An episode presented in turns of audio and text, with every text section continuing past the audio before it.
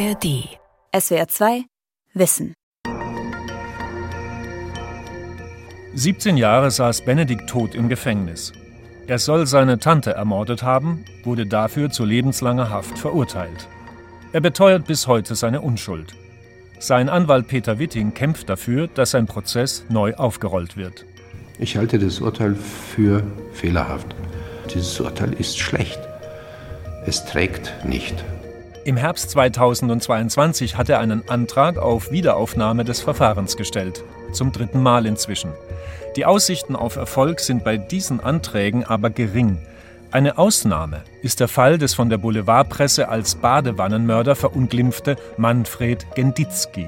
Nach 13 Jahren in Haft hat Ende April in München sein neuer Prozess begonnen. Neue Beweise legen nahe, dass er unschuldig ist. Unschuldig verurteilt. Und dann? Der schwierige Weg zum Wiederaufnahmeverfahren. Von Marc Bädorf. Ich glaube, dass die Fehlerquote deutlich höher ist, als wir es für möglich halten. Auch Richterinnen und Richter können irren, weiß Sabine Rückert. Sie hat jahrelang als Gerichtsreporterin für die Wochenzeitung Die Zeit gearbeitet. Mittlerweile ist sie stellvertretende Chefredakteurin und betreibt mit Zeitverbrechen den erfolgreichsten True Crime Podcast Deutschlands. Richtig Unschuldige, die in den Knast einfahren. Wir glauben ja immer, dass es die gar nicht gibt. Und der Staat selber glaubt das ja immer. Er führt ja auch keine Bücher darüber. Mit einer ihrer Recherchen hat Rückert zwei zu Unrecht verurteilten Männern zu einem Wiederaufnahmeverfahren verholfen und schließlich einem Freispruch. Den beiden wurden Vergewaltigungen vorgeworfen, die sie nie begangen hatten. Dass sie am Ende doch noch freigesprochen wurden, ist in Deutschland fast ein kleines Wunder. Niemand interessiert sich dafür, dass die Wiederaufnahme zugunsten eines Verurteilten äh, praktisch nicht durchgesetzt wird. Nicht? Man gilt ja als verurteilter Straftäter und als verurteilter Schwerverbrecher. Wer interessiert sich dafür? Ein Mensch, der kein Verbrechen begangen hat und trotzdem zu einer Freiheitsstrafe verurteilt wird, muss seine Familie zurücklassen, verliert seine Arbeitsstelle, vielleicht seine Wohnung, die er nun nicht mehr abbezahlen kann, sitzt Tag ein, Tag aus im Gefängnis, verliert wertvolle Lebenszeit, Monate, Jahre. Für die Justiz sind diese Irrtümer mehr als peinlich. Sie zeigt aber wenig Interesse daran, bereits abgeschlossene Fälle neu zu verhandeln. Eine offizielle Statistik über gestellte und angenommene Wiederaufnahmeanträge vor deutschen Gerichten gibt es nicht. Auch die Forschung hat sich mit dem Thema lange Zeit nicht beschäftigt. Die Dissertation der Juristin Caroline Arnemann aus dem Jahr 2018 ist eine Ausnahme. Ich habe die Statistiken des Bundesamtes ähm, ausgewertet, wie viele auf Wiederaufnahmeverfahren hin eingeleitete Verfahren im, in den einzelnen Jahren abgeschlossen wurden, um ein Gefühl dafür zu bekommen, wie viel macht quasi ein Wiederaufnahmeverfahren im Verhältnis zu den gesamten Strafverfahren aus. An Amtsgerichten machten Wiederaufnahmen 2021 ein Tausendstel der erledigten Verfahren aus. Bei Landgerichten war es etwas über ein Hundertstel. Dass diese Wiederaufnahmeverfahren erledigt wurden, heißt aber nicht, dass sie erfolgreich waren. Über die Erfolgsquote gibt es schlichtweg keine amtlichen Aufzeichnungen. Nach meinen Interviewpartnern zu schließen, müssen wir davon ausgehen, dass die Erfolgsquote verschwindend ist. Warum ist es in Deutschland so schwierig, ein Wiederaufnahmeverfahren zu bekommen? Vielleicht, weil die Justiz dann eingestehen müsste, dass es Fehlurteile gibt? München. Die Leopoldstraße im schönen Viertel Schwabing. Gelegen direkt am englischen Garten. Hier hat der Rechtsanwalt Peter Witting seine Kanzlei. Ich, hab, ich kann Ihnen mal zeigen, wie viele Ordner ich habe. Ja, gerne. Das ist alles nur. Äh, das hier sind nur die Verfahrensordner. Das ist einer davon, den ich jetzt gerade. Fast alle dieser Ordner tragen den gleichen Namen auf dem Rücken. Benedikt Hott äh, soll seine Tante getötet haben. Motivation, Habgier und das noch verbunden mit dem Merkmal Heimtücke. Das sind letztlich die Aspekte gewesen, gegen die wir uns von Anfang an zur Wehr gesetzt haben. Es gibt einige Indizien, die eine Täterschaft Tods nahelegen.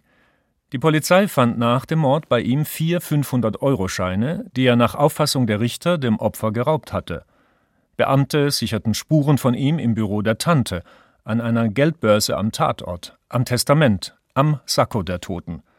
Und als Neffe mit einer engen Beziehung zu seiner Tante wusste Benedikt Tod, wann Charlotte Böhringer ihre Wohnung verlassen würde, um zum allwöchentlichen Stammtisch zu gehen. Genau in dem Moment soll der Mord geschehen sein. So steht es im Urteil. Am Montag, den 15. Juni 2006, lauerte der Angeklagte seiner Tante Charlotte Böhringer in deren Wohnung in München auf.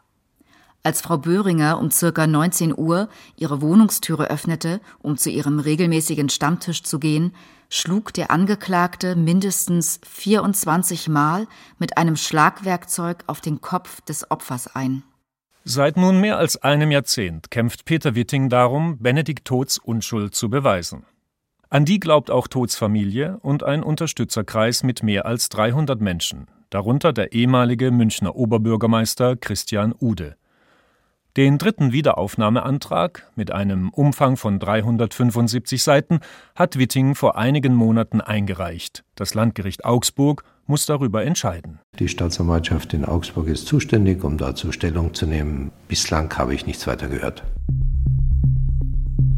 Wiederaufnahmeverfahren können an vielen Aspekten scheitern. An fehlenden finanziellen Mitteln der Verurteilten, an den Möglichkeiten, neue Beweise zu recherchieren und auch an der grundsätzlichen Einstellung der Justiz. Sie korrigiert sich nicht gerne, möchte keine Ressourcen für bereits abgeschlossene, oftmals langwierige Prozesse aufwenden. Außerdem müsste der Staat an zu Unrecht Verurteilte eine Entschädigung zahlen. Zusätzlich zum Ersatz des Verdienstausfalls liegt diese bei pauschal 75 Euro pro Tag. Von diesen 75 Euro zieht die Justiz aber auch nochmal Geld ab. Unschuldig Verurteilte müssen nämlich unter Umständen für Kost und Logis im Gefängnis bezahlen. Für den Berliner Rechtsprofessor Carsten Mommsen beginnen die Probleme oft schon vor der Hauptverhandlung, nämlich mit den Informationen, die das Gericht über den zu verhandelnden Fall erhält. Es ist die Staatsanwaltschaft, die diese Informationen recherchiert und zusammenstellt. Im sogenannten Zwischenverfahren prüft das Gericht auf dieser Basis, ob ein hinreichender Verdacht besteht, dass der oder die Beschuldigte die vorgeworfene Straftat begangen hat. Hier ist gleich der erste besondere Punkt. Das Gericht, das später für die Hauptverhandlung zuständig ist, überprüft die Anklage auf diesen hinreichenden Tatverdacht und sagt damit psychologisch, wir halten es für hinreichend wahrscheinlich, dass wir auf diese Anklage verurteilen werden. Daraus resultiert eine Prozentzahl von ungefähr 85 bis 95 Prozent Verurteilung auf Anklage.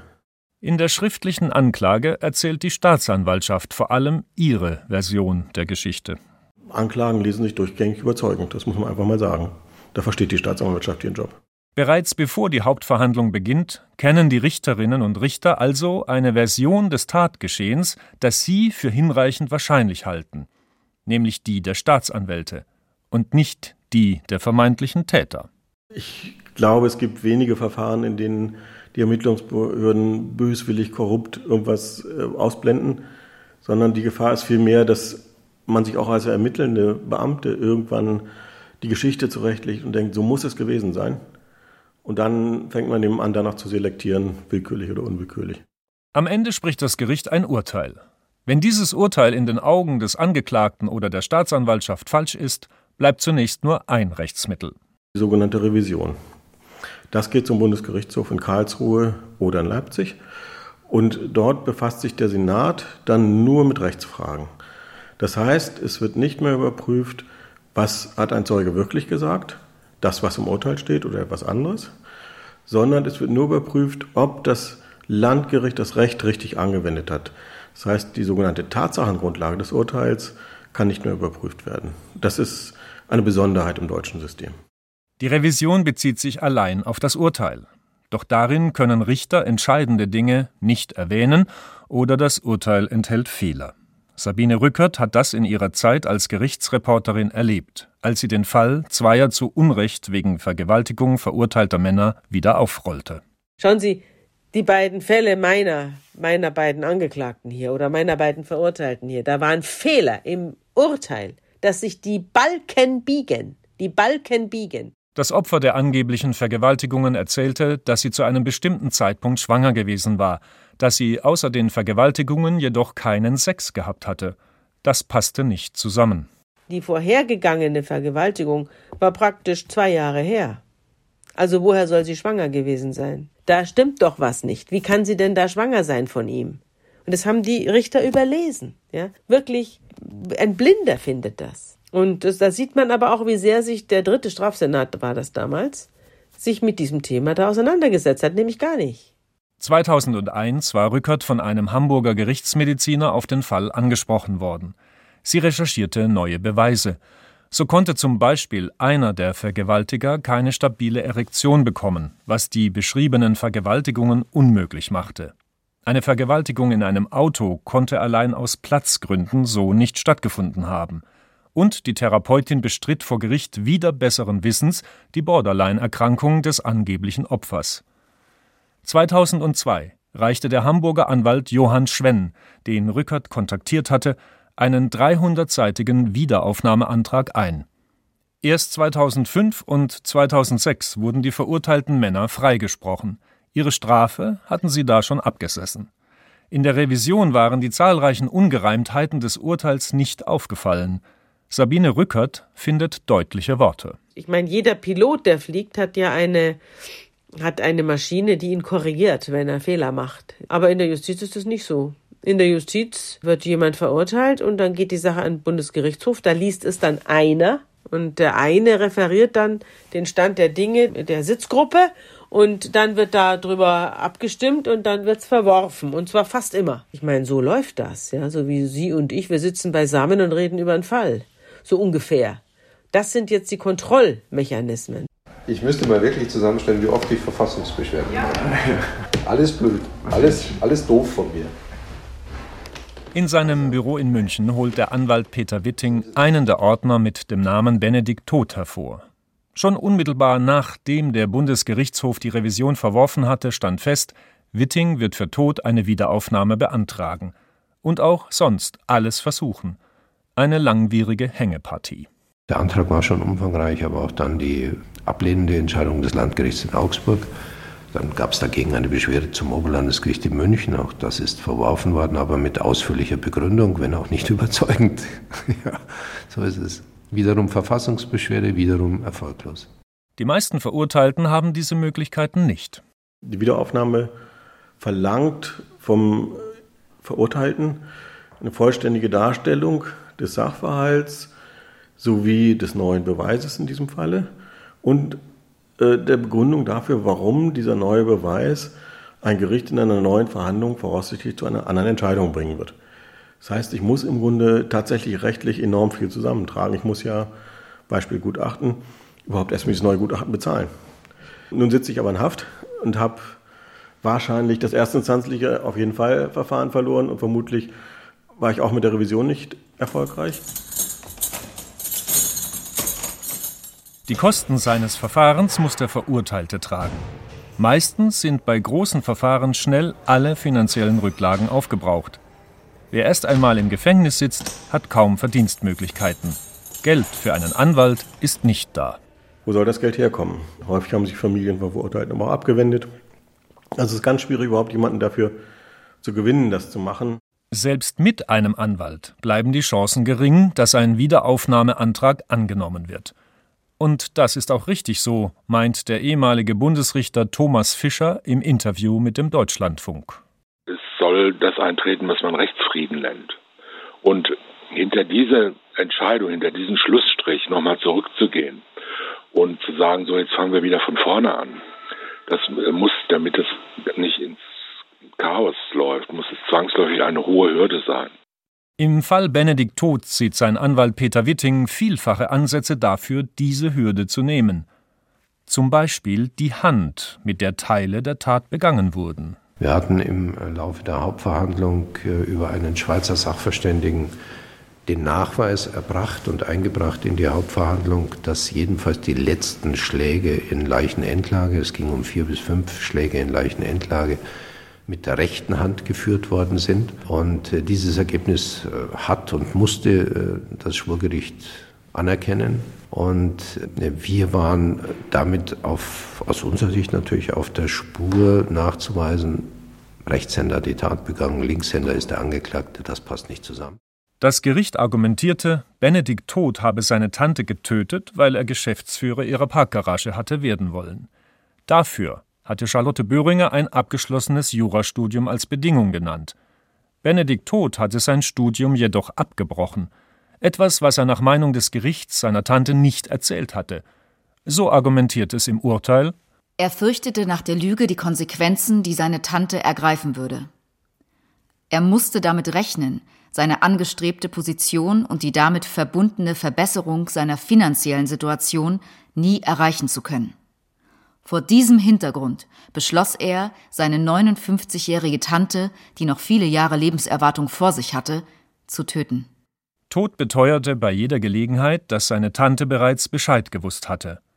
Vor Gericht sagte ein Steuerberater aus, dass ihm die Tante erzählt hatte, dass ihr Neffe nicht mehr studiere und sie verärgert darüber sei. Im Urteil argumentierte das Gericht dennoch, dass der Steuerberater nicht sagen konnte, ob Benedikt Todt sein Studium vielleicht doch erfolgreich beendet und seine Tante damit angelogen hatte. Obwohl damit das Motiv für den Mord ganz schön wackelte und der Anwalt mit dieser offenkundig falschen Interpretation des Gerichts argumentierte, wurde Wittings Antrag auf Wiederaufnahme des Verfahrens abgelehnt. Ein Protokoll, in dem der prüfende Richter die Aussage des Steuerberaters hätte nachlesen können, gibt es nicht. Wortgenaue Protokolle werden in Strafverfahren nicht geführt. Der Prozess wird auch nicht per Video oder als Audio aufgenommen, erläutert Sabine Rückert. Es wird nichts dokumentiert, es wird nichts aufgezeichnet. Warum? Weil die Richter die Deutungshoheit behalten wollen. Die Richter wollen am Schluss Recht haben. Und wenn dann der eine oder andere dafür sein Leben gibt, tja, Pech für Egon. Hauptsache das Große und Ganze. Es spielt uns in die Hände. Caroline Arnemann sieht das Problem zusätzlich darin, wie die Richter die Vorgaben für Wiederaufnahmeverfahren auslegen. Denn laut Gesetz sollen Richter als erstes prüfen, ob ein Antrag grundsätzlich zulässig ist. Es fängt mit solchen Formalien an wie der Zuständigkeit des Wiederaufnahmegerichts. Man schaut sich an, ob dieser Antrag schlüssig ist, also sprich in sich stringent und ähm, stimmig. Erst danach sollen die Richter die Beweise noch einmal genau untersuchen, dafür vielleicht sogar Zeugen nochmals hören. In der Realität vermischen fast alle Richter diese zwei Stufen. Die meisten Wiederaufnahmeverfahren scheitern daher schon an der ersten Stufe, der Zulässigkeit. Ich würde aber sagen, dass die erste Stufe eben deutlich erleichtert werden muss, dass da die Hürden runtergesetzt werden müssen, dass diese Geeignetheitsprüfung, von der ich vorhin schon gesprochen habe, vereinfacht werden muss, indem man sagt, es ist möglich, dass ein anderes Ergebnis des Urteils denkbar ist, sage ich jetzt mal, wenn der Inhalt des Wiederaufnahmeantrags richtig ist. Und ob der richtig ist, das muss man dann entscheiden, wenn man die Beweise, die der Wiederaufnahmeantrag ja anbieten muss, auch entsprechend würdigen kann, nachdem man sie gehört hat. Im Fall von Benedikt Todt hätte schon längst ein Wiederaufnahmeantrag Erfolg haben müssen, meint Peter Witting. Richter Manfred Götzl, der Tod damals verurteilte und danach auch dem NSU-Prozess vorsaß, ist inzwischen im Ruhestand. Zum Fall Tod sagte 2013 ein Pressesprecher des Landgerichts dem Spiegel, werde Götzl sich nicht öffentlich äußern. Die Richter im Zivilverfahren, die viele Zeugen aus dem Mordprozess noch einmal angehört hatten, beurteilten die Beweiswürdigung der Strafkammer übrigens als problematisch. Sie hielten das Urteil, das einen Menschen für mindestens 15 Jahre ins Gefängnis schickte, für nicht hinreichend begründet. Für den Strafprozess hat das jedoch keine Folgen. Ich könnte es Ihnen auch nicht erklären, wie, warum eigentlich dann Urteile so gehalten werden. Es kann nur damit erklärt werden, dass man im Kern meint, man hat den richtigen. Aus, welchen, aus welcher Gefühlslage heraus auch immer das beurteilt wird, schließt sich mir nicht unbedingt, aber nur so kann ich erklären, dass man ähm, Argumente, die sauber dargestellt auf den Tisch gelegt sind und durchaus das eine oder andere durchgreifen, in Frage stellen, dass man es einfach so zur Seite wischt. Eine funktionierende Fehlerkultur gebe es in der Justiz nicht, meinen Caroline Arnemann und Sabine Rückert. Ich glaube, für einen Richter ist es schwer zu ertragen, dass ein Urteil falsch ist, das er getroffen hat. Aber man setzt sich meines Erachtens mit den Fehlern innerhalb der Gerichte zu wenig auseinander. Das führt aber halt dann auch dazu, dass man sich mit Wiederaufnahmeverfahren nicht eingehender befasst. Das ist ja eine richtige Deformation professionell, dass die Richter glauben, weil sie eben immer am Schluss das letzte Wort haben und letztlich immer nur Recht sprechen, dass sie dann auch immer Recht haben. Das wirkt sich dann auf ihr, ihren Charakter aus und dementsprechend sind sie dann geladen, wenn man ihnen das Gegenteil beweist. Und die personell immer knapp ausgestattete Justiz ist froh über jeden Fall, den sie erledigt hat. Vor dem Hintergrund glaube ich, dass sich die Justiz und auch die Politik halt einfach auf den Standpunkt stellt, wir haben gar nicht die Möglichkeit, jetzt auch noch die Verfahren, die durch die Instanzen schon komplett durchgegangen sind und rechtskräftig abgeschlossen wurden, auch noch im Bereich des Wiederaufnahmerechts vermehrt anzuschauen. Sabine Rückert hat ähnliche Erfahrungen gemacht. Also, dass die Justiz nicht jetzt äh, über, über übermäßige finanzielle Mittel verfügt und so, das wissen wir auch. Da herrscht natürlich auch Not und natürlich will man dann auch die Sachen weghaben, ja. Und wenn dann sowas so offensichtlich ist, hier ist ein Schläger, da gibt's auch schon polizeiliche Einträge, der wird dann, der wird's dann schon gewesen sein. Ne? Ja, klar, spielt ein bisschen Menschen und so wie wir auch manchmal als Journalisten Fehler machen und Sachen falsch einschätzen, dann kriegen wir hinterher auch eins aufs Dach und müssen dann uns entschuldigen oder, oder den Artikel löschen oder sonst was, im schlimmsten Fall Schmerzensgeld zahlen. Aber wir bringen keinen um sein Leben. Mr. Sheck, I'm confident that whenever the DNA test is done, it will show my innocence and this miscarriage of justice. You are the best of the best when it comes to DNA evidence. Ein Video des amerikanischen Innocence Project, das zwei Strafverteidiger vor gut 30 Jahren an einer Law School in New York gegründet haben. Gemeinsam mit vielen Studierenden haben sie mehr als 300 Fehlurteile allein mit Hilfe von DNA-Analysen aufgedeckt. 3777 Jahre haben die Klienten des amerikanischen Projekts unschuldig im Gefängnis verbracht. In Deutschland gab es eine solche Initiative lange nicht, bis vor kurzem. Vor ungefähr zwei Jahren entstanden beruhte dadurch darauf, dass Rechtsanwalt Professor König und ich beide unabhängig voneinander fast zeitgleich in New York beim Innocence Project waren, weil uns beide das interessiert hat und irgendwann uns dann zusammengesetzt haben, das festgestellt haben und gesagt haben, okay, jetzt müssen wir selber was machen. Nützt ja nichts zu sagen, bei uns ist alles schlecht, sondern es muss ja besser werden. Gemeinsam mit dem Berliner Anwalt Professor Stefan König hat Carsten Mommsen das Projekt Fehlurteil und Wiederaufnahme ins Leben gerufen. Verurteilte können sich an das Projekt wenden, das dann prüft, welche Möglichkeiten es geben könnte, Urteile anzugreifen. Meistens schreibt uns jemand aus dem Angehörigenkreis eine E-Mail, mehr oder weniger lang. Manchmal kriegen wir aus der Haft Konvolute an Papier. Das heißt, man muss erstmal so herausdestillieren, worum geht es wirklich, wo könnte der Wiederaufnahmegrund liegen.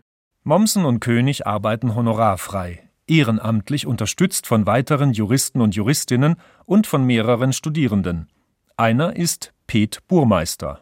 Studium spielt eigentlich eine sehr geringe Rolle. Also man kommt damit irgendwie kaum in Kontakt. Letztlich mit allem, was nach der Verurteilung passiert, hat man im Studium selber erstmal nicht viel zu tun. Sie schauen sich Fälle an, an denen etwas dran sein könnte.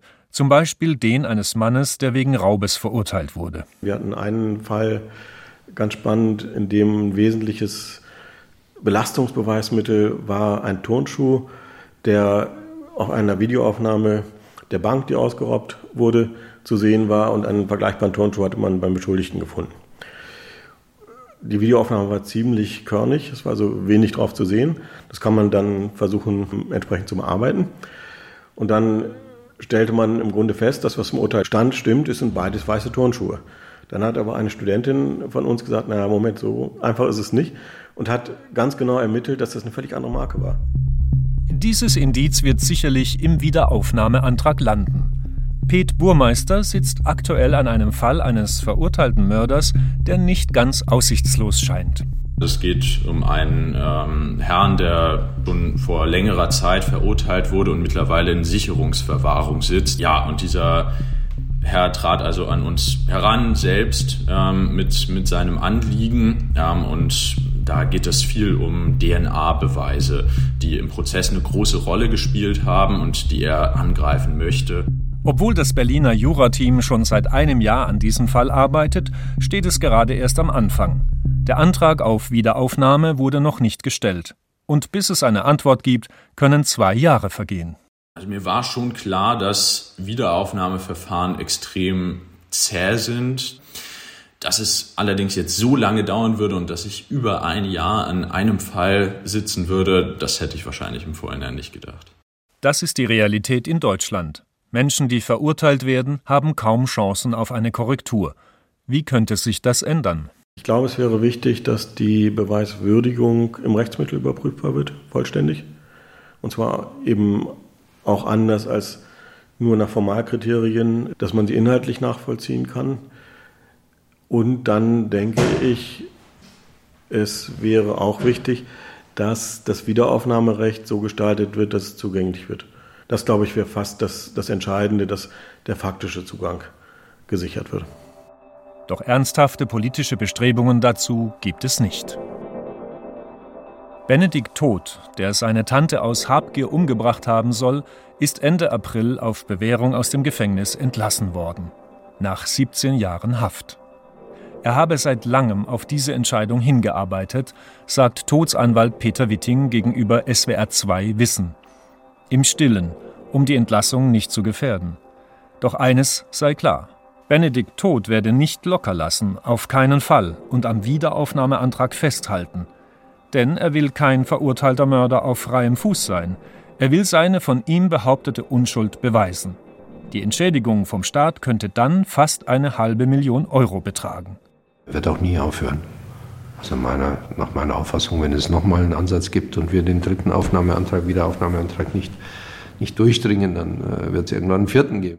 Einen Schritt weiter ist Manfred Genditzki, der 13 Jahre, vermutlich unschuldig im Gefängnis saß. Sein Wiederaufnahmeantrag war erfolgreich. Er ist deswegen in Freiheit. Sein neuer Prozess läuft seit fünf Wochen. Dem Magazin Spiegel erzählte Genditzki, Natürlich sei es toll für ihn, seine Frau wiederzusehen, seine drei Kinder, seine Enkel, deren Geburt er im Gefängnis verpasst hatte. Doch von seiner Zeit im Gefängnis kriege er nicht eine Minute zurück. SWR 2 Wissen. Unschuldig verurteilt. Und dann? Der schwierige Weg zum Wiederaufnahmeverfahren. Von Marc Bädorf. Sprecher Erik Raststätter. Redaktion Sonja Striegel. Regie Günter Maurer. SWR 2 Wissen. Manuskripte und weiterführende Informationen zu unserem Podcast und den einzelnen Folgen gibt es unter swr2wissen.de.